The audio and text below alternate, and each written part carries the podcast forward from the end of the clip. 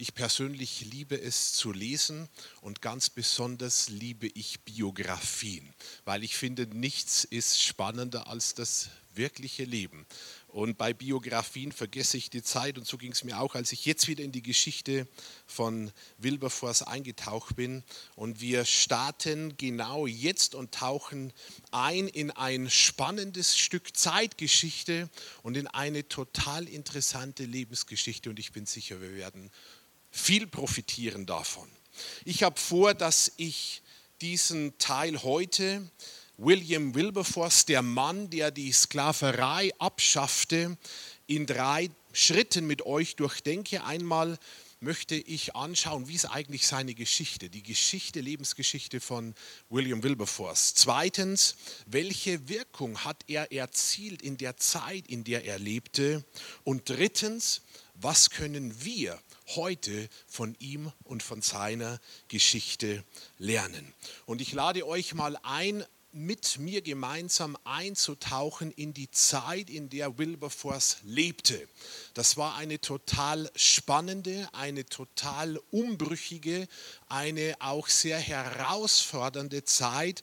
Das war das England des 18. Jahrhunderts. William Wilberforce wurde 1759 geboren, mitten in ein Jahrhundert hinein, das es in sich hatte. Und ich weiß nicht, was du für eine Vorstellung vom England des 18. Jahrhunderts hast, aber geh mal gedanklich zurück und lass uns da gemeinsam diese Zeit, Epoche eintauchen. Dieses 18. Jahrhundert in England war ein total herausforderndes und es begann schon ziemlich spannend 1707 mit dem Act of Union, als England und Wales sich mit Schottland zum Königreich Großbritannien vereinte. Also es war eine Zeit, in der politisch einiges im Umbruch war und England aufstieg zur weltweit führenden Kolonialmacht, das British Empire. Das war nicht nur ein Nationalstaat begrenzt auf sein geografisches Umfeld, sondern England hatte Einfluss und Macht in der ganzen Welt. Gleichzeitig war dieses 18. Jahrhundert auch eine sehr unruhige Zeit. Es gab viele kriegerische Auseinandersetzungen, viele Aufstände, auch innerhalb Großbritanniens, in Schottland eine lange Geschichte von Aufständen gegen England. Ähm, die Vereinigung mit dem Nordteil Irlands stand noch bevor, der kam dann einige Jahrzehnte später. Es gab ständige Auseinandersetzungen, auch militärisch zwischen England und Frankreich. Das war damals der große Erzfeind der Engländer. Es gab den Siebenjährigen Krieg äh, 1756 bis 1763, ein Krieg, in dem alle damaligen europäischen Mächte militärisch involviert waren. Also kein Weltkrieg, aber ein europäischer Krieg, in dem England genauso wie Frankreich ähm, und alle anderen Player damals mit einbezogen waren. Und zum Ende des 18. Jahrhunderts gab es dann wiederum eine Bewegung, die für England und für das British Empire von großer Bedeutung war, nämlich die amerikanische Unabhängigkeitsbewegung. Weil die Kolonien in Nordamerika ja von den Engländern gegründet wurden und Teil des British Empire waren und dann Bestrebungen aufkamen, sich von England unabhängig zu machen. Das führte auch zu einem Unabhängigkeitskrieg und war verbunden mit großen politischen Herausforderungen für all die Leute, die im England der damaligen Zeit politisch Verantwortung trugen. Auch in Europa gingen die Aufbrüche und Umbrüche und Umstürze weiter. Denken wir an die französische Revolution, die in der zweiten Hälfte oder zum Ende des 18. Jahrhunderts dann ausbrach. Ähm, die, wie der Name schon sagt, nicht in England stattfand, sondern in Frankreich, aber ihre Auswirkungen hatte auf alle europäischen Länder und auf England auch ganz besonders. Also das war etwa die politische Großwetterlage in diesem. England war in der Zeit Vorreiter der industriellen Revolution. Das war also gerade der Übergang von einer Zeit, wo die meisten Leute noch von ihrem Handwerk oder als Landwirte und Bauern gelebt haben. Und dann wurden ähm, die ersten bahnbrechenden Maschinen erfunden, zum Beispiel die Dampfmaschine im 18. Jahrhundert. Und England spielte in dieser industriellen Revolution eine besondere Rolle und war ein Vorreiter darin. Und das hatte zu tun mit einem großen auch gesellschaftlichen und sozialen Umbruch, weil viele Leute, die bis zu dem Zeitpunkt irgendwie auf dem Land wohnten und sich eben als Handwerker und Landwirte verdingten, dann in die Städte zogen und Fabrikarbeiter wurden und das die gesamte Gesellschaft damals total umwälzte, auch zu vielen ganz neuen sozialen Problemen führte. Gleichzeitig ähm, mit dieser industriellen Revolution kam geistlich eine Zeit der Aufklärung. Also alles war so auf Fortschritt ausgerichtet. Man war darauf bedacht, alte, überkommene Strukturen hinter sich zu lassen, auch religiöse Strukturen. Ähm, es ging zunehmend darum, rational in Anführungsstrichen zu denken. Und in England gab es eine große Kirche, die Church of England, die sich im 16. Jahrhundert von der katholischen Kirche abspaltete und dann zur Church of England oder mehr oder weniger anglikanischen Kirche wurde. Aber diese Church of England war in dieser Zeit zwar überall präsent, aber inhaltlich relativ schwach und in ihrer Botschaft stark verwässert. Für viele Leute der damaligen Zeit spielte das Christentum im Grunde keine Rolle mehr. Es war noch Tradition, aber man glaubte nicht, dass die biblischen Lehren oder das Christentum im Allgemeinen noch Antworten auf die Fragen und Herausforderungen der damaligen Zeit liefern konnte. Es war eine Zeit des Wachstums, nicht nur im Sinn der Mechanisierung und des Fortschritts, sondern auch im Sinn der Bevölkerung. Großbritannien hatte im Jahr 1760 ungefähr 8 Millionen Einwohner. Nur knapp 50 Jahre später, 1810, 1820, schnellte das Bevölkerungs die Bevölkerung von Großbritannien auf etwa 13 Millionen empor. Das war also ein ziemlich, eine ziemlich rapide Zunahme innerhalb von weniger Jahrzehnten. Und man muss sich mal vorstellen, dass London äh, die Stadt im Jahr 1800 schon eine Million Einwohner hatte. Das war eine Megacity zur damaligen Zeit und ein Zentrum von Politik und von Wirtschaft und von Kunst und Kultur und der intellektuellen Elite und gleichzeitig auch ein großer sozialer Brennpunkt mit vielen gesellschaftlichen Herausforderungen. Also das ist etwas so die Großwetterlage dieses Jahrhunderts, in die William Wilberforce, in das William Wilberforce hineingeboren wurde. Ähm, wenn wir so zurückdenken, viele haben einen romantischen Blick auf die Zeit und vor allem auf England in dieser Zeit.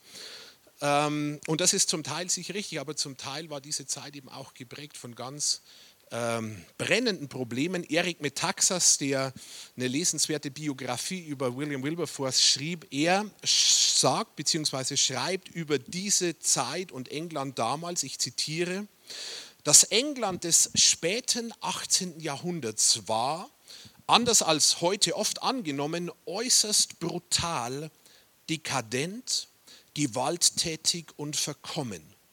Alkoholabhängigkeit, Kinderprostitution und Kinderarbeit, häufige öffentliche Hinrichtungen für geringste Vergehen, unglaubliche Grausamkeit gegenüber Tieren und andere Gräuel waren an der Tagesordnung. Und es gibt einen ganz berühmten Kupferstich eines englischen Künstlers namens William Hogarth, dieser Kupferstich heißt Chin Lane, was übersetzt so viel bedeutet wie Schnapsgasse. Und in diesem Kupferstich stellt dieser Künstler eine Straßenszene in London des 18. Jahrhunderts dar, ähm, die geprägt ist von massivem Alkoholmissbrauch, also ganze Straßenzüge, die voll sind von Betrunkenen, betrunkene äh, Mütter, die eine Mutter ist abgebildet in diesem Kupferstich, die im Suff ihr Kind aus den Armen fallen lässt und auf einer Treppe steht und das Kind stürzt in den sicheren Tod. Ähm, also diesen Kupferstich sich anzuschauen, macht etwas deutlich, wie herausfordernd auch gesellschaftlich diese Zeit war. Also nicht nur alles rosig, sondern im Grunde sehr umbrüchig und unsicher und ungewiss. Alte Strukturen lösten sich auf, man wusste nicht recht, an was sich orientieren und vieles wurde in Frage gestellt und mit vielen Problemen war man konfrontiert. Irgendwie, wenn man sich das auf der Zunge zergehen lässt, ähm, gibt es Parallelen zu unserer Zeit. Ähm, nicht alles ist nur heute schwierig und herausfordernd, sondern war es auch schon in früheren Jahren. Und in diese Zeit wird jetzt dieser kleine William Wilberforce im Jahr 1759 hineingeboren. Genauer gesagt, am 24. August erblickt er das Licht der Welt in Hull. Das ist eine Hafenstadt im Nordosten von England. Und das Umfeld, in das er persönlich und familiär hineingeboren wurde, ist auch ein ziemlich interessantes. Er hatte äh, im Grunde mal Glück, weil er in relativ wohlhabende Schicht, Schichten hineingeboren wurde. Sein Großvater William Wilberforce war Kaufmann und verstand es durch kaufmännisches Geschick einige Jahrzehnte vor der Geburt von dem äh, kleinen William zu einigermaßen äh, Wohlstand zu gelangen. Er hatte dann mehrere Kinder und William war der Sohn des zweitältesten Sohnes seines Großvaters, nämlich der Sohn von Robert, Robert Wilberforce.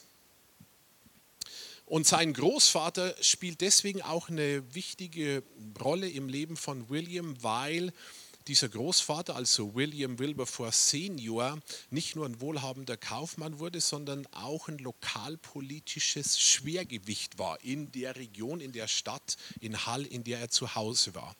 Er war zweimal Bürgermeister in dieser Stadt und er hat auch sonst im Grunde überall mitgemischt, wo Einfluss genommen werden konnte, um so äh, die Entwicklungen in der Stadt gesellschaftlich mitzubestimmen.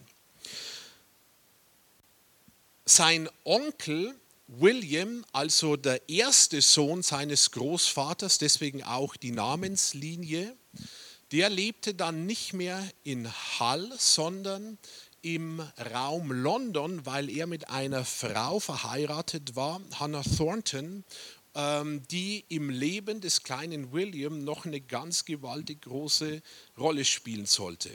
Also ähm, der älteste Sohn seines Großvaters und sein Onkel äh, William und seine Frau Hannah lebten in London und Hannah Thornton wiederum kam aus einer Familie, die äh, ganz entscheidend auch ist für die Geschichte von William Wilberforce. Ihr Bruder war damals einer der reichsten Männer Großbritanniens. Er war nicht nur einer der reichsten Männer des Landes, sondern er war ein total hingegebener Christ. Und diese Kombination finde ich immer besonders gut. Die gibt es ganz wenig oft. Es gibt äh, meistens entweder das eine oder das andere. Also entweder jemand kommt zu Wohlstand und ist kein Christ oder dann gibt es manche, die sind wirklich hingegeben, aber denen fehlt es, äh, was das Bankkonto angeht. Und hier kam beides zusammen. Also äh, der Schwager seines Onkels und der Bruder seiner Tante war äh, erstens reich und einflussreich und geistlich total auferweckt und ein feuriger Jesus-Nachfolger. Dieser Mann, dieser Bruder von Hannah Thornton war deshalb Christ, weil er sich bekehrte durch den Predigtdienst eines äh, Mannes, der ebenfalls in der damaligen Zeit eine gewaltige Rolle spielte, nämlich George Whitfield. Ich weiß nicht, ob ihr den Namen schon mal gehört habt. Es gibt im Grunde drei große geistliche Player in der damaligen Zeit in England, die massiv Einfluss nahmen. Das war George Whitfield und dann die Brüder John und Charles Wesley. Und dieser Thornton-Bruder bekehrte sich auf einer Predigtreise von George Whitfield. So wurde der Christ. Und so kam durch den Bruder der christliche Glaube, der erweckte christliche Glaube, auch zur Tante von William Wilberforce und zu seinem Onkel. Von all dem hat die Großfamilie von Wilberforce im Grunde nicht groß was mitbekommen und vor allem haben die das auch nicht geschätzt, weil dieser aufkommende Methodismus, also George Whitfield und die Wesley-Brüder waren so die Begründer des Methodismus, das war ähm, eine geistliche Erneuerungsbewegung. Ich habe vorhin etwas geschildert, wie lau eigentlich religiös die Zustände in der damaligen Zeit geworden waren. Aber gleichzeitig gab es eine Erneuerungs-, eine Erweckungsbewegung, einen geistlichen Aufbruch, der ausgelöst wurde durch die Wesleys und Whitfield und in dem auch Onkel und Tante von William Wilberforce mit hineingezogen wurden. Der Methodismus damals, der in seinen Anfängen stand, war so insgesamt in der Gesellschaft und vor allem unter der Elite total verachtet. Wie heute auch Leute, die sich klar so zu Jesus bekennen, erstmal ziemlich suspekt sind und man das Ganze eher distanziert oder mit verdeckter oder offener Ablehnung dem gegenübersteht. Das ist deshalb wichtig, weil es auf die Geschichte von William sehr viel Einfluss nimmt. Als William Wilberforce knapp zehn Jahre alt war, passiert nämlich etwas Einschneidendes in seinem Leben. Sein Vater stirbt, total überraschend im Alter von 40 Jahren. Und wenige Monate nachdem sein Vater starb, wurde seine Mutter schwer krank. Der kleine William war damals eben so etwa zehn Jahre alt, ein total sensibler Typ. Er war von seiner körperlichen Konstitution immer eher schwächlich, war oft krank, hatte irgendwie Augenprobleme, sah nicht so gut. Also rein körperlich war seine Ausgangssituation gar nicht so toll. Er war ein schwaches, kleines, kränkliches Kind. Allerdings hatte er einen brillanten Geist in sich. Äh, das wird einiges mehr als wettmachen im Laufe seines Lebens. So dann stirbt sein Vater und seine Mutter wird krank und der kleine, sensible William wird total mitgenommen von diesen Ereignissen. Und aufgrund dieser Entwicklung entscheidet dann sein Großvater, der Familienpatriarch, zusammen mit seiner kranken Mutter, dass sie William nicht weiter in Hall großziehen können, weil seine Mutter einfach überfordert wäre. Sie schicken ihn deshalb zu wem? Zu seinem Onkel William und seiner Tante Hannah nach London, genauer gesagt nach Wimbledon. Das war damals noch ein eigenständiger Ort, etwas außerhalb von London, wo ähm, Hannah und William ihren Wohnsitz hatten. Sie schickten den kleinen William zu Onkel und Tante, damit er dort leben sollte und dort eine Schule besuchen sollte und dort großgezogen werden würde. Was sein Großvater und seine Mutter aber nicht wussten, war, dass sie den kleinen William damit quasi in das Zentrum einer geistlichen Erneuerungsbewegung hineingeschickt haben, weil ja durch Whitfield, das was ich vorhin erzählt habe, die Familie in London total Jesus hingegeben war und dabei war mit einigen anderen Leuten so im Zentrum dieses, man nannte das damals The Great Awakening, den großen Aufbruch, im Zentrum dieses Aufbruchs zu stehen. Wenn sein Großvater, der die Methodisten, das heißt die orthodoxen Christen, verachtete, und wenn seine Mutter, die das Gleiche tat, gewusst hätten, was sie mit William machen, sie hätten ihn nie nach London geschickt. Wussten sie aber nicht. Also kam der kleine William in dieses völlig neue Umfeld. Zu Onkel und Tante, die er bis dahin kaum kannte, in ein Umfeld, das ihm nicht vertraut war. Er musste neu äh, die Schule wechseln. Das war alles total für ihn herausfordernd in seinem sensiblen Charakter. Aber als er dann nach London kam, begann er ziemlich schnell seine On seinen Onkel und seine Tante total ins Herz zu schließen. Und die beiden wurden wie Vater und Mutter für ihn. Und er schließt nicht nur seine Onkel und seine Tante ins Herz, sondern er schließt auch dieses geistliche Feuer in sein Herz, in das er hineinkommt.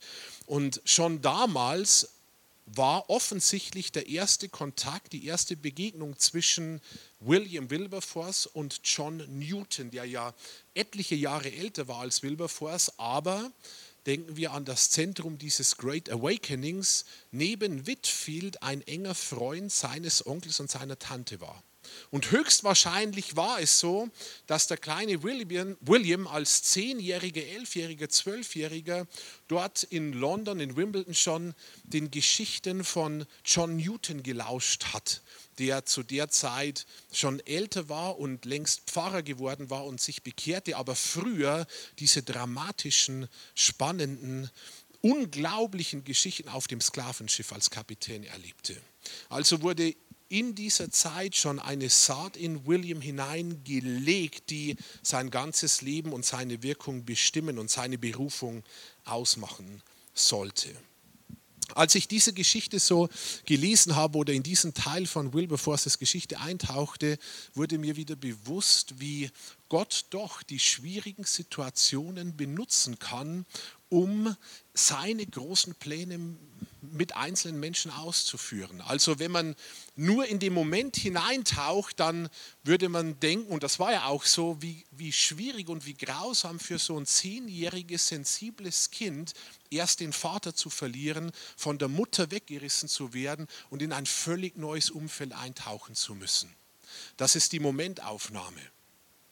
Das ist die Aufnahme, der Blickwinkel, den wir haben. Wenn man im Rückblick drauf sieht, dann hat Gott offensichtlich ein viel größeres Bild und etwas bewirkt, was total entscheidend sein sollte, was das ganze Leben von Wilberforce angeht, dass er nämlich genau dort in London quasi infiziert wird von diesem göttlichen Geist, einmal was den lebendigen Glauben an Christus angeht und zum Zweiten ein Fundament gelegt wurde, was seine Berufung und sein späteres Wirken angeht. Also schaut man einige Jahre oder Jahrzehnte oder Jahrhunderte, wie wir das tun, später zurück auf die gleiche Situation, dann wird plötzlich Gottes Handschrift erkennbar. Und das ist dann nochmal eine ganz andere Dimension, als wenn man immer nur die Momentaufnahme sieht. Wilberforce war in London etwa zwei Jahre lang. Und dann bekommt sein Großvater und seine Mutter langsam Wind davon, in welchen geistlichen Einfluss er dort gekommen ist. Und sie sind schockiert und holen den kleinen Wilberforce zurück nach Hall. Also mit etwa zwölf Jahren musste er dann wieder Onkel und Tante, die er zu der Zeit dann so sehr liebte, die wie Vater und Mutter wurden für ihn verlassen. Es gab wieder einen neuen Umbruch und eine neue Veränderung und er kam nach Hall zurück. In seinem Herzen hatte er Feuer gefangen für Jesus. Das währte allerdings nicht so lange, weil sein Großvater und seine Mutter und der Rest der Familie dann alles daran setzte, ihm diesen kindlichen Glauben so schnell als möglich wieder auszutreiben. Und sie hatten ziemlich Erfolg. Ähm, das ging noch einige Jahre so in die Teenagerzeit hinein, dass diese Restfunken von Glauben in Wilberforce waren. Aber dann wirkten doch die Überzeugungs- äh, und Beeinflussungskünste seiner Familie. Er wurde äh, in alle möglichen weltlichen Annehmlichkeiten mit hineingezogen, in das Theaterspiel und ins Schauspiel und ins Kartenspiel und äh, ins Essen und Trinken. Das war so damals die große Beschäftigung der gehobenen Gesellschaft, die ihre Zeit mit allen möglichen eigentlich oberflächlichen Dingen sich vertrieb. Und als Wilberforce 20 war, in seinen 20ern, hatte er den Glauben, der da in London in ihn hineingepflanzt wurde, wieder im Grunde verloren. Er wollte vom orthodoxen christlichen Glauben nichts mehr wissen und er stand dem Methodismus, also dem neuen erwecktem Glauben und äh, kritisch gegenüber. Und er glaubte auch nicht, dass die Bibel und das Christentum noch Lösungen anbieten würden und relevant wären für die Herausforderungen seiner Zeit. Und das ist so innerhalb von 20, 25 Lebensjahren schon eine ziemlich spannende Geschichte mit vielen Aufs und Abs. Und dann kam es zu einer Phase im Leben von William Wilberforce, die er selber seine große Wandlung nennt. Die, man könnte auch sagen, zweite Bekehrung. Ein erneuter innerlicher Aufbruch und ein Erweckungserlebnis, das aber nicht in einem Moment kam, sondern in Form eines Prozesses, der einsetzte bzw. der maßgeblich befeuert wurde auf einer Frankreich-Reise im Jahr 1785. Da war Wilberforce also 26 Jahre alt. Er reiste 1785 für einige Zeit nach Frankreich. Wenn man damals reiste, dann setzte man sich ja nicht ins Flugzeug und flog innerhalb von zwei Stunden von London nach ähm, Lyon oder Nizza oder sonst wohin, sondern wie machten die das? Die waren unterwegs mit der Pferdekutsche und das dauerte viele Wochen. Und um sich die Zeit zu überbrücken, reisten die in der Regel nicht alleine, sondern nahmen sich Leute mit, damit man auf der Reise in der Kutsche ein bisschen Austausch und Gesellschaft hat. Und so ging auch Wilberforce nicht allein nach Frankreich, sondern er hatte ein paar Leute dabei. Das waren verschiedene Kutschen, die unterwegs waren, aber in seiner Kutsche war er zu zweit mit einem ganz besonderen Typ, mit einem Mann namens Isaac Milner. Und dieser Isaac Milner war eigentlich von seiner Herkunft her ein ziemlich grobschlächtiger Landbursche, aber ein brillanter Kopf. Er war interessanterweise schon Hilfslehrer an der Grundschule, die Wilberforce als sechs-, siebenjähriger besuchte. Und dieser Isaac Milner wurde später einer der brillantesten Mathematiker der Geschichte. Er wurde Inhaber, ich habe den Namen auch nicht gekannt, aber wenn man liest, lernt man. Er wurde Inhaber des Lukasischen Lehrstuhls für Mathematik an der Universität Cambridge. Und dieser lukasische Lehrstuhl hat eine Geschichte, also die Inhaber dieses Lehrstuhls, lesen sich wie das Who is Who der Mathematik und Physik. Zum Beispiel war einer der Inhaber dieses Lehrstuhls Isaac Newton, einer der brillantesten, größten Wissenschaftler aller Zeiten. Einige Zeit vor äh, Isaac Milner. Oder jetzt kürzlich war Inhaber dieses Lehrstuhls Stephen Hawking, ähm, auch einer der brillantesten Denker und Vorreiter, Vorkämpfer des Atheismus, also gespickt mit brillanten Köpfen. Und Isaac Milner, einfach um klarzumachen, in welcher Kategorie, die er intellektuell spielte, wurde dann in späteren Jahren Inhaber dieses Lehrstuhls. Und dieser Typ war mit Wilberforce zusammen in dieser Kutsche unterwegs, wochenlang, äh, durch Frankreich hindurch, durch äh, die Reisen im Winter, durch Eis und Schnee und das war total abenteuerlich.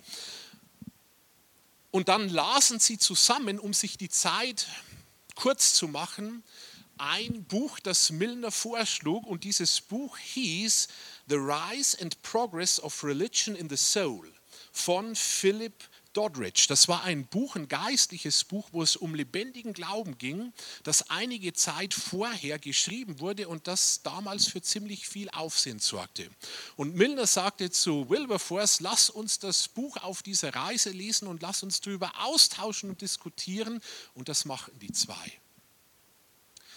Und diese Reise war offensichtlich der Kick-off, also der Auslöser dafür, dass in Wilberforce etwas wieder zum Leben kam, was ungefähr 15 Jahre vorher in London, in Wimbledon bei Onkel und Tante schon in ihn hineingepflanzt wurde.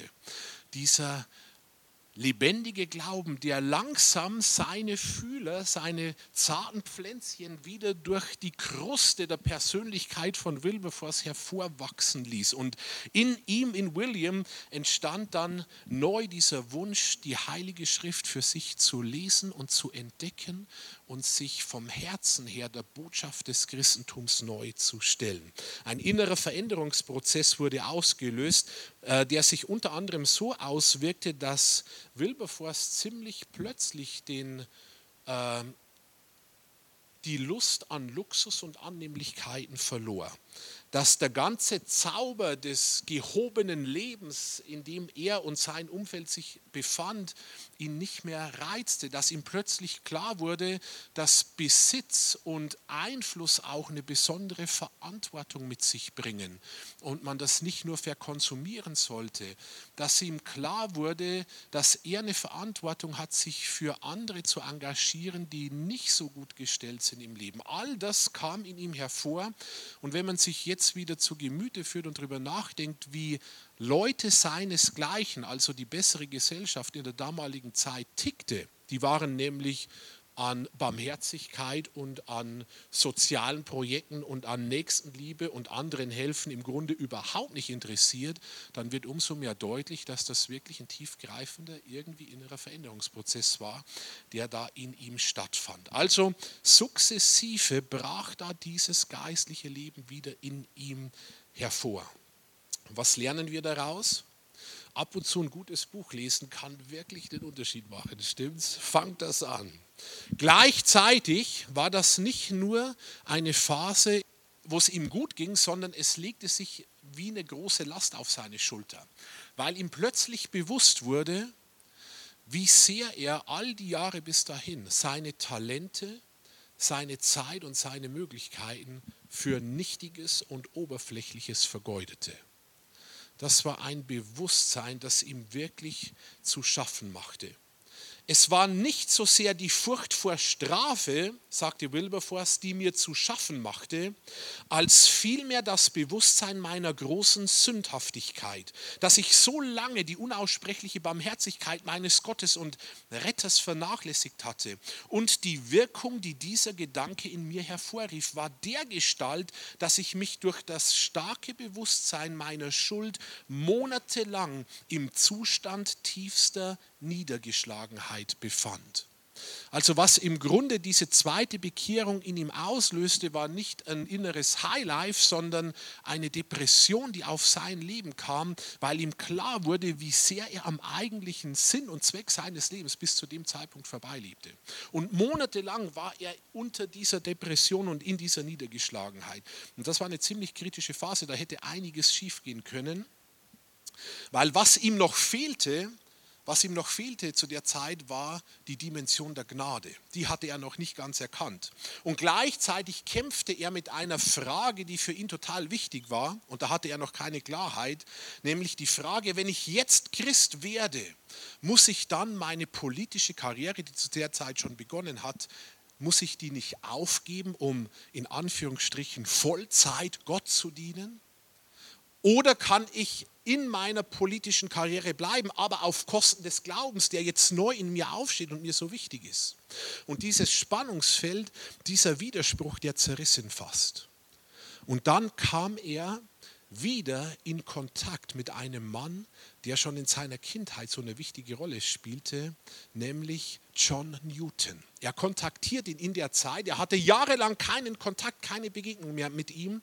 Und John Newton war Pfarrer, hatte eine Pfarrersstelle und Wilberforce besucht ihn, macht einen Termin aus und besucht ihn. Und er ist der erste und einzige zu der Zeit Mensch, zu dem Wilberforce aufrichtig darüber sprechen kann, wie es ihm wirklich innerlich geht, über diese Spannungsfelder und Fragen, die ihn bewegen.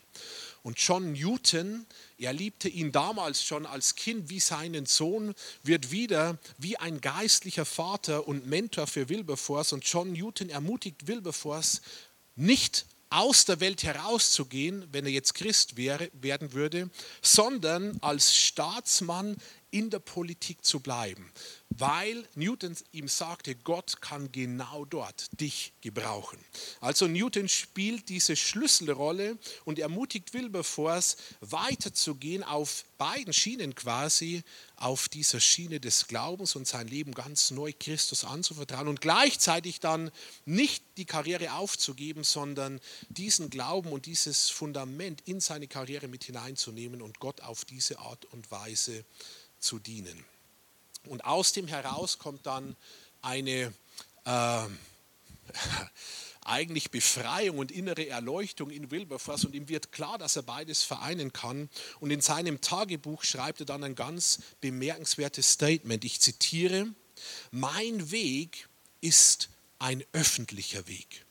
Mein Geschäft ist in der Welt und ich muss mich unter die Menschen mischen oder den Posten aufgeben, den die Vorsehung mir anscheinend zugewiesen hat.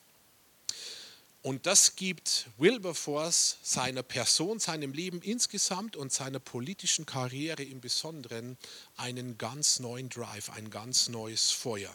Und wir schauen jetzt uns an, was so die politischen Ziele und die Wirkung war, die Wilberforce erreichte Interessant ist, dass am 31. Oktober 1780, also ein paar Jahre vor den Ereignissen, die ich gerade zitierte, Wilberforce mit 21 Jahren, mit 21 Jahren zum ersten Mal als Mitglied des Parlaments im britischen Unterhaus saß. Also er war mit 21 Jahren Abgeordneter. Das britische Parlament unterteilt sich ja ins Unterhaus und ins Oberhaus, wie wir alle wissen. Und wo liegt die tatsächliche politische Macht?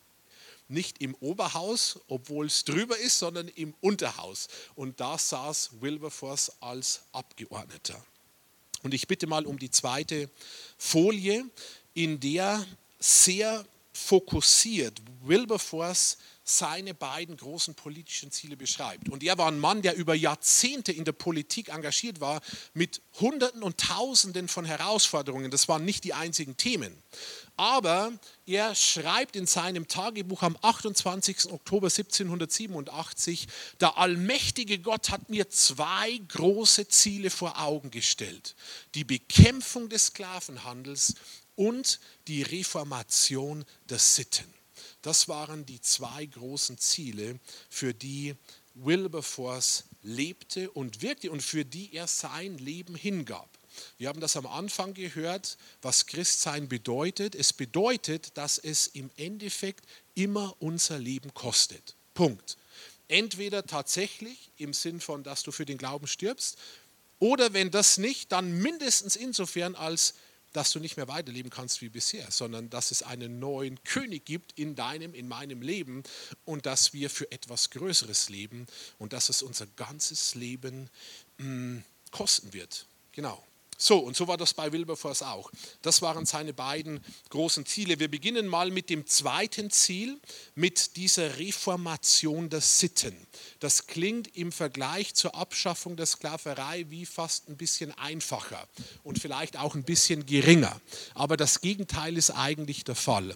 Denkt dran, was ich vorhin sagte, der Zustand gesellschaftlich, sozial, politisch im 18. Jahrhundert in England. Es war ein Land, das äh, quasi wertemäßig und ethisch in den Boden gefahren war. Und unter dem Aspekt wird eine Reformation der Sitten, also ein neuer Werteaufbruch, ein neuer Aufbruch, was soziale Reformen angeht, was Veränderung der Einstellung, der Haltungen angeht, äh, hat dann ein ganz anderes Gewicht. Metaxas schreibt über dieses Anliegen von Wilberforce, ich zitiere, sein Bestreben war es, Höflichkeit und Selbstachtung in einer Gesellschaft einzuführen, die schon vor langer Zeit immer tiefer in Laster und Elend versunken war. Unter anderem wollte er die Zahl minderjähriger Mütter eindämmen, die sich prostituierten, um ihre Abhängigkeit vom Alkohol zu finanzieren. Eine Notlage, die wie eine Epidemie um sich griff. Also das waren ganz konkrete Herausforderungen der damaligen Zeit. Wilberforce war nicht einer, der irgendwo auf Wolke 7 über dem Boden schwebte, sondern er sagte, wir müssen diese Missstände anpacken. Wir können nicht zufrieden sein. Wir müssen uns um die Armen kümmern. Wir können nicht als Bessergestellte unseren Wohlstand genießen und alle anderen ihrem Schicksal überlassen. Wir haben eine Verantwortung für diese Welt, in die Gott uns hineingesetzt hat. Lasst uns was tun. Und das trieb ihn an. Und was mir an ihm gefällt, ist, er war ein strategischer Kopf, weil in der Politik solche Ziele umzusetzen, ist nicht einfach. Und äh, eigentlich bist du fast zum Scheitern verurteilt. Und Wilberforce dachte strategisch, auch was diese Erneuerung der Sitten anging. Er begann dann im ganzen Land kleine Gruppen zu gründen, die er Proclamation Societies nannte. Also die Idee war, überall im Land, er war ja bestens vernetzt, hatte viele Kontakte, Leute zu gewinnen, einflussreiche Leute in ihrem äh, lokalen, regionalen Umfeld, einflussreich, Geschäftsleute, Adelige, Politiker, und sie zu motivieren, regionale Gruppen anzufangen, die sich für eine Verbesserung der Sitten und eine Verbesserung der sozialen Umstände einsetzen sollte. Und auf diese Art und Weise knüpfte er wie ein Netz über dem Land lauter kleine Hotspots von Gleichgesinnten, die alle von ihm dann angesteckt wurden und sagten, okay, wir müssen etwas zur Veränderung unserer Gesellschaft und der Umstände tun. Und was ich auch interessant finde, ist, dass er das zunächst mal überhaupt nicht religiös oder christlich machte, sondern sein Approach war, seine Herangehensweise war nicht, wir müssen jetzt irgendwie an Gott glauben, sondern seine Herangehensweise war, wir haben einen Auftrag und eine Verantwortung als Leaders, als Führungspersönlichkeiten, unser Umfeld positiv zu verändern. Und damit gewann er viele Schlüsselpersonen, die selbst überhaupt nicht Christen waren die sonst abgesprungen wären, wenn er zu fromm im ersten Moment gekommen wäre.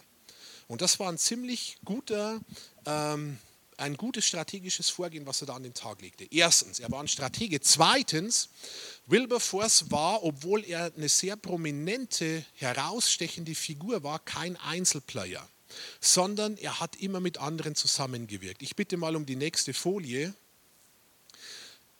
drei ganz wichtige Leute im Leben und im Wirken von Wilberforce, zwei nannte ich schon, waren diese drei hier, nämlich John Newton, dieser frühere Sklavenschiffkapitän. Man sieht an der Jahreszahl, dass er etwa 30 Jahre älter war als Wilberforce. Dann in der Mitte William Pitt. Uh, William Pitt war der engste Freund von Wilberforce und mit 24 Jahren der jüngste Premierminister in der britischen Geschichte. Und viele von uns waren erstaunt, als 2017 Sebastian Kurz mit 31 Jahren Kanzler in Österreich wurde. Das war schon ziemlich jung, aber hier ist einer, der nochmal einige Jahre vorher, was das Lebensalter angeht, äh, nicht nur Bundeskanzler wurde, sondern Premierminister eines quasi Weltreiches damals. Und auch William Pitts Geschichte ist total spannend. Ich kann ja leider nur etwas über Wilberforce sprechen heute. Ähm, aber jeder dieser Persönlichkeiten wäre es wert, ähm, die Biografie auszurollen. William Pitt wiederum, sein Vater war Staatsmann und Politiker ein Leben lang und er hat seinen Sohn William, also Pitt, schon von Kindesbeinen an vorbereitet, in der politischen Arena seinen Platz einzunehmen. Ich finde es toll, wie so die Handschrift von Berufung und von Wirkung ähm, meist schon in der frühen Kindheit beginnt. Und das war auch eine Voraussetzung dann, dass William Pitt mit 24 Jahren Premierminister werden konnte in Großbritannien. Also William Pitt und dann rechts Thomas Clarkson. Thomas Clarkson war der Begründer der Abolitionistenbewegung, also einer Bewegung, die sich für die Abschaffung der Sklaverei einsetzte. Und wenn man jetzt nur diese drei Personen anschaut und ihren Hintergrund, dann wird etwas deutlich. Mit John Newton gab es einen Mann, der geistlich Einfluss nahm auf Wilberforce. Mit William Pitt gab es einen Mann, der in der Politik verankert war und ihm politisch Unterstützung gab. Und mit Thomas Clarkson gab es einen Mann, der eine informelle gesellschaftliche Bewegung startete, die dann notwendig war, dass die Abschaffung der Sklaverei durchgesetzt werden konnte. Also da kommen, da kommen drei Aspekte zusammen, Geist, Politik und Gesellschaft, die dazu beigetragen haben, dass letztendlich das Land und unsere ganze westliche Welt so positiv verändert wurden. Und als ich darüber nachdachte, wurde mir klar wieder ein Prinzip, dass es nicht immer reicht, nur auf der geistlichen Ebene zu bleiben. Ich glaube total, dass mit der geistlichen Dimension und mit Gebet alles beginnt und das meiste steht und fällt. Aber manchmal kann es notwendig sein, dass wir nicht nur beten, sondern dass wir auch tun und dass wir unseren Platz einnehmen in der Gesellschaft, in der Politik und dass wir uns die Hände quasi schmutzig machen, so wie Gott sie auch sich schmutzig machte, als er die Erde schuf übrigens. Manchmal reicht es nicht nur für Veränderung zu beten, sondern wir müssen aktiv werden. Und wenn ich gesünder leben will, dann kann ich Gott um Gesundheit beten, äh, bitten und das ist total wichtig, aber vielleicht ist es auch mal dran, dass ich die Laufschuhe anziehe oder mich aufs Fahrrad setze und draußen eine Runde drehe. Und wenn ich ein Land verändern will, dann beginnt es, dass wir Gott darum bitten, aber dann kann es auch manchmal notwendig sein, dass wir in die Institutionen hineingehen und unser Leben für Veränderung hingeben. Und das kostet einen Preis. Und Wilberforce hat einen Preis bezahlt. Und all die Leute mit ihm haben einen enormen Preis bezahlt. Das finde ich total spannend. Nur an diesen drei Leuten, und es gab etliche weitere um Wilberforce, die sich als Gruppe trafen äh, an einem Ort, der dann dieser Gruppe ihren Namen gab, nämlich das war die sogenannte Clapham-Sekt. Und Sekt, also Sekte, war damals noch nicht so negativ belegt wie heute. Das war einfach ein Begriff für eine Gruppe, die so ein bestimmtes Anliegen verfolgt. Interessant ist, dass sie von manchen von außen auch als die Clapham Saints bezeichnet wurden, also die Clapham Heiligen.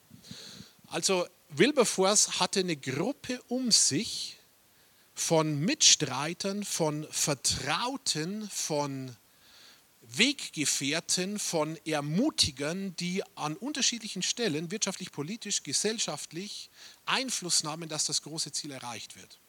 Und die sich auch gegenseitig gestärken und ermutigen, um nicht auf der Strecke zu bleiben. Ungefähr 100 Jahre früher gab es auch einen speziellen Club, einen sogenannten Holy Club. Den gründeten John und Charles Wesley an der Universität, wo sie studierten. Und aus diesem Holy Club heraus entstand diese Great Awakening Bewegung, die England so stark beeinflusste, auch Amerika dann, weil das waren Reiseprediger, Whitfield und Wesley waren öfters dann in Amerika, die England so stark beeinflusste, dass es heute Leute gibt, Historiker gibt, die sagen, wenn Wesley und Whitfield nicht gewesen wären, dann hätte England das gleiche Schicksal ereilt wie Frankreich mit der französischen Revolution. Also wenn wir uns bewusst machen, was einzelne Männer und Frauen Gottes bewirken durch ihr entbehrungsreiches, im Grunde einfaches Leben, äh, dann wird die Dimension deutlich, äh, von der wir heute noch profitieren. Also die gründeten den Holy Club. Hier gab es den Clapham Club oder die Clapham Sekt. Und als ich darüber nachdachte, habe ich mich erinnert wieder an Rod Dreher und sein Buch The Benedict Option, der davon schreibt unter anderem, dass wenn geistliches Leben durch eine dunkle Zeit hindurch gerettet werden soll, es Plattformen braucht, wie verborgene Orte, geschützte Räume, wo dieses geistliche Feuer wie... Ähm, eingemacht wird, um dann, wenn die Zeit reif ist, wieder hervorkommen zu können und Gesellschaft oder das größere Umfeld beeinflussen zu können. So war das auch bei Wilberforce. Es braucht diese Holy Clubs, diese Clapham Saints. Und wisst ihr was? Wir hier sind auch so ein Club oder so eine Gruppe von Saints. Und deine Familie sollte auch so ein Holy Club sein oder so eine Gruppe von Saints. Oder du kannst dich informell mit Leuten zusammentun. Diese Idee von Keimzellen, wo man gemeinsam unterwegs ist und für etwas Größeres lebt und eine Wirkung entwickelt, die mehr ist als das, was man selber schaffen würde, das finde ich total gut. So, also die gesellschaftlichen Reformen war das eine. Und jetzt kommen wir, und ich halte mich an die zehn Minuten, dann jetzt kommen wir zur Abschaffung der Sklaverei. Und ich mache noch einmal klar, im 18. Jahrhundert, passt auf, weil wir müssen es verstehen, im 18. Jahrhundert war Großbritannien die weltweit führende Kolonialmacht. Das heißt, ein großer Teil des politischen Einflusses Großbritanniens und ein großer Teil des wirtschaftlichen Wohlstandes hing von den Kolonien ab. Was wurde in den Kolonien gemacht? Da gab es viele Plantagen, wo Kakao und Baumwolle und Zucker und Kaffee angebaut wurde. Das war eine starke wirtschaftliche Ertragsquelle. Was brauchte man, um die Kolonien zu bewirtschaften? Man brauchte Arbeitskräfte. Wo kamen die her? Die kamen überwiegend aus Afrika. Das war der Sklavenhandel, der im 18. Jahrhundert zu einer Blüte kam. Das heißt, die Thematik des Sklavenhandels, so klar unmenschlich sie uns heute erscheint, war damals nicht nur akzeptiert, sondern sie war nicht wegzudenken. Das ist heute, wie wenn du vielleicht an die Automobilwirtschaft in Deutschland denkst. Sie ist nicht wegzudenken. Jeder sechste Arbeitsplatz hängt in unserem Land vom Automobil ab, direkt oder indirekt. Und damals war es fast noch massiver. Und jetzt kommt Wilberforce mit seinen Weggefährten und sagt, aus einer christlichen Überzeugung heraus, was hier geschieht, ist Unrecht. Wir müssen gegen die Sklaverei vorgehen. Wisst ihr, wird euch klar, mit welchem Riesen er sich anlegt. Mit welchem Riesen er sich anlegt. Im Jahr 1807 war Großbritannien für die Verschleppung von etwa 4 Millionen Sklaven verantwortlich, die aus Afrika in die Kolonien gebracht wurden. In diese 4 Millionen sind nicht eingerechnet Millionen von Menschen, die, ich muss das Wort gebrauchen, die verreckt sind, bevor sie überhaupt in den Kolonien ankamen. Also das war eine Dimension, zahlenmäßig, wirtschaftlich, gesellschaftlich, die können wir uns kaum vorstellen. Und jetzt kommt Wilberforce und sagt, wir können dem nicht zuschauen. Was war sein Motiv? Wir haben es im Trailer gesehen, kurz am Schluss, wo er auf dem Schiff steht und sagt, vergesst nicht. Was sagt er? Vergesst nicht, dass vor Gott alle Menschen gleich sind. Das war sein Motiv. Sein Motiv kam aus seinem christlichen Menschenbild, was wiederum zeigt, im Englischen gibt es den Spruch, Ideas have consequences, Ideen haben Konsequenzen. Was wir glauben, den Paradigmen, die, denen wir folgen, unsere Denkmuster, die wirken sich massiv aus weil alle anderen, deren Gewissen nicht so fein getunt war, denen machte der Sklavenhandel nichts oder viel weniger. Manche bedauerten zwar das menschliche Leid, aber sagten, das ist einfach notwendig, damit wir wirtschaftlich überleben können. Was soll's? Aber er war so fein in seinem Geist und in seinem Gewissen und in seiner Wahrnehmung, dass er sagte, nein, wir können dem nicht zuschauen. Und so hat er 1789 zum ersten Mal zusammen mit seinem Freund William Pitt, Premierminister, im Unterhaus den Antrag gestellt zur Abschaffung nicht der Sklaverei. Ich habe vorhin gesagt, er war strategisch, sondern er wusste aufgrund der Rahmenbedingungen, wenn er alleine gegen die Sklaverei vorgeht, wird er wahrscheinlich nie Erfolg haben, weil zu viel von der Sklaverei abhängt. Also haben sie überlegt, wie können wir einen Zwischenschritt einbauen, damit wir das große Ziel erreichen, aber nicht mit der Brechstange, was uns nicht gelingen wird, sondern auf eine etwas elegantere Weise. Und dann hatten sie eine Idee, nicht die Sklaverei abzuschaffen, sondern den Sklavenhandel abzuschaffen. Und wenn der Sklavenhandel abgeschafft werden würde, würde der Nachschub an Sklaven versiegen, was zeitversetzt die Sklaverei obsolet machen würde. Und den Sklavenhandel abzuschaffen, da gab es eine größere Chance, weil, und das hat jetzt mit einer Besonderheit des Sklavenhandels zu tun, die ich jetzt kurz erkläre, weil das System des Sklavenhandels folgendermaßen aufgebaut war. Die Schiffe fuhren von England nach Afrika und nahmen, die fuhren nicht leer, äh, wie heute gute Speditionen auch nicht leer rumfahren, sondern die nahmen schon Waren, englische Waren, britische Waren mit, um sie in Afrika zu verkaufen. An wen zu verkaufen? An Sklavenhändler um dort dann in Afrika ihr Schiff leer zu machen mit den britischen Waren und voll zu machen mit dem, was sie für die britischen Waren einkaufen, nämlich menschliche Ware, Sklaven. Und mit diesen Sklaven fuhren sie dann von Afrika nach Richtung Nordamerika. Zweiter Teil der Reise, das war die sogenannte Middle Passage. Und in Amerika, auf den westindischen Inseln, in den Kolonien, lieferten sie die Sklaven ab, beziehungsweise das, was noch von den Sklaven übrig blieb, weil viele auf dem Meerweg grausam starben. Und ich habe mir Pläne von Sklavenschiffen der damaligen Zeit angeschaut. Jeder Viehtransport heute ist ein Luxusreisemobil im Vergleich zu dem, was damals lief.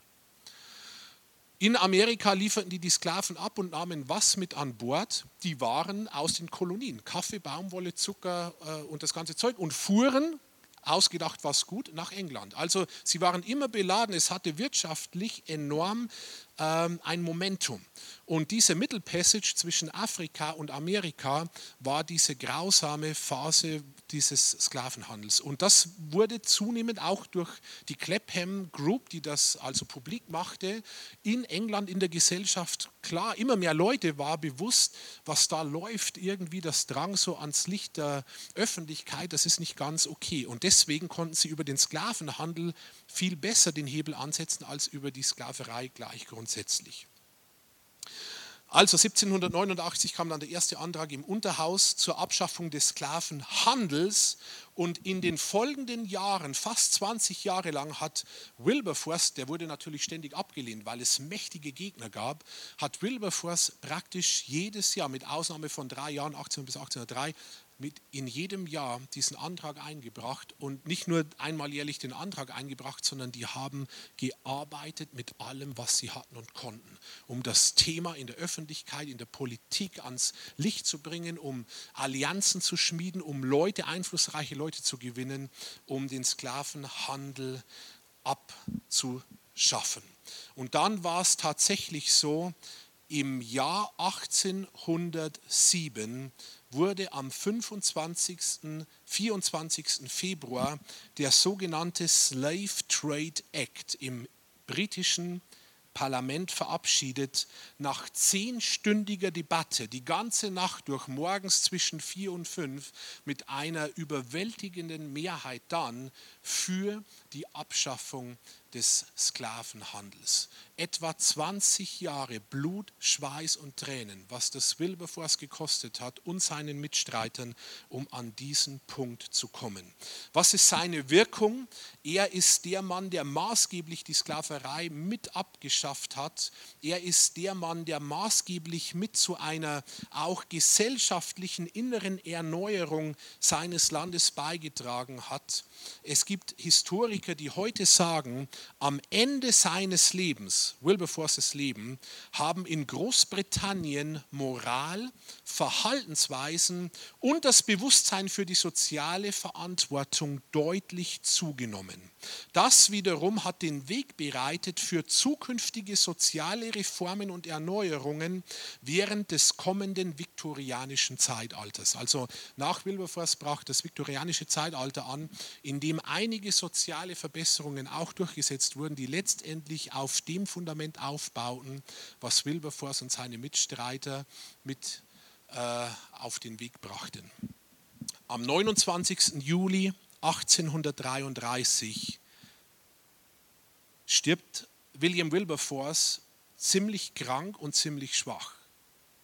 Nach einem Leben voller Hingabe für diese Berufung, die da auf seinem Leben lag.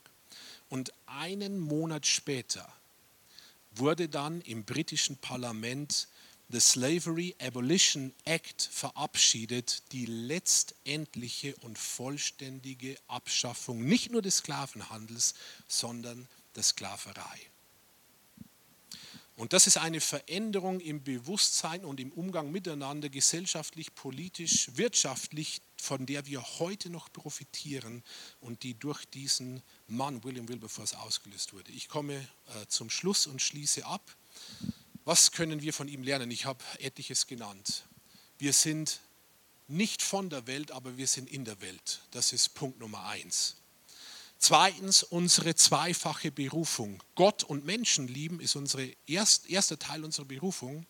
Zweiter Teil Verantwortung für die Welt übernehmen. Das hat er gemacht. Und drittens, und das hat mich an meinen Mentor Roy Wallace erinnert in Afrika, der mir diesen Satz eingebläut hat. Drittens, Roy sagte immer, Perseverance wins the prize, was so viel bedeutet wie der Ausdauernde gewinnt. Und das ist auch eine Lektion, die wir von Wilberforce lernen können, dass Dinge lange brauchen können und meistens lange brauchen, egal ob das gesellschaftlich, politisch, persönlich ist und wir dranbleiben müssen. Samuel Morse, ein amerikanischer Künstler und Erfinder, er hat das Morsezeichen übrigens erfunden, daher der Name, er sagte über Wilberforce, Zitat, Wilberforce ganze Seele ist darauf aus, seinen Mitmenschen Gutes zu tun. Kein Moment seiner Zeit wird vergeudet. Immer ist er dabei, diesen oder jenen wohltätigen Plan zu schmieden und nicht nur zu schmieden, sondern auch auszuführen. Ach, gäbe es doch mehr Männer wie Wilberforce auf dieser Welt. Viel menschliches Blut würde dann nicht mehr vergossen. Und ich schließe mit einem Spruch, der in den Losungen jetzt zum 1. Januar am Jahresanfang drin stand. Und der passt für das Leben von Wilberforce und der passt auch für unser Leben, finde ich. Ein Spruch von Klaus-Peter Hertsch. Vertraut den neuen Wegen und wandert in die Zeit. Gott will, dass ihr ein Segen für seine Erde seid. Der uns in frühen Zeiten das Leben eingehaucht, der wird uns dahin leiten, wo er uns will und braucht.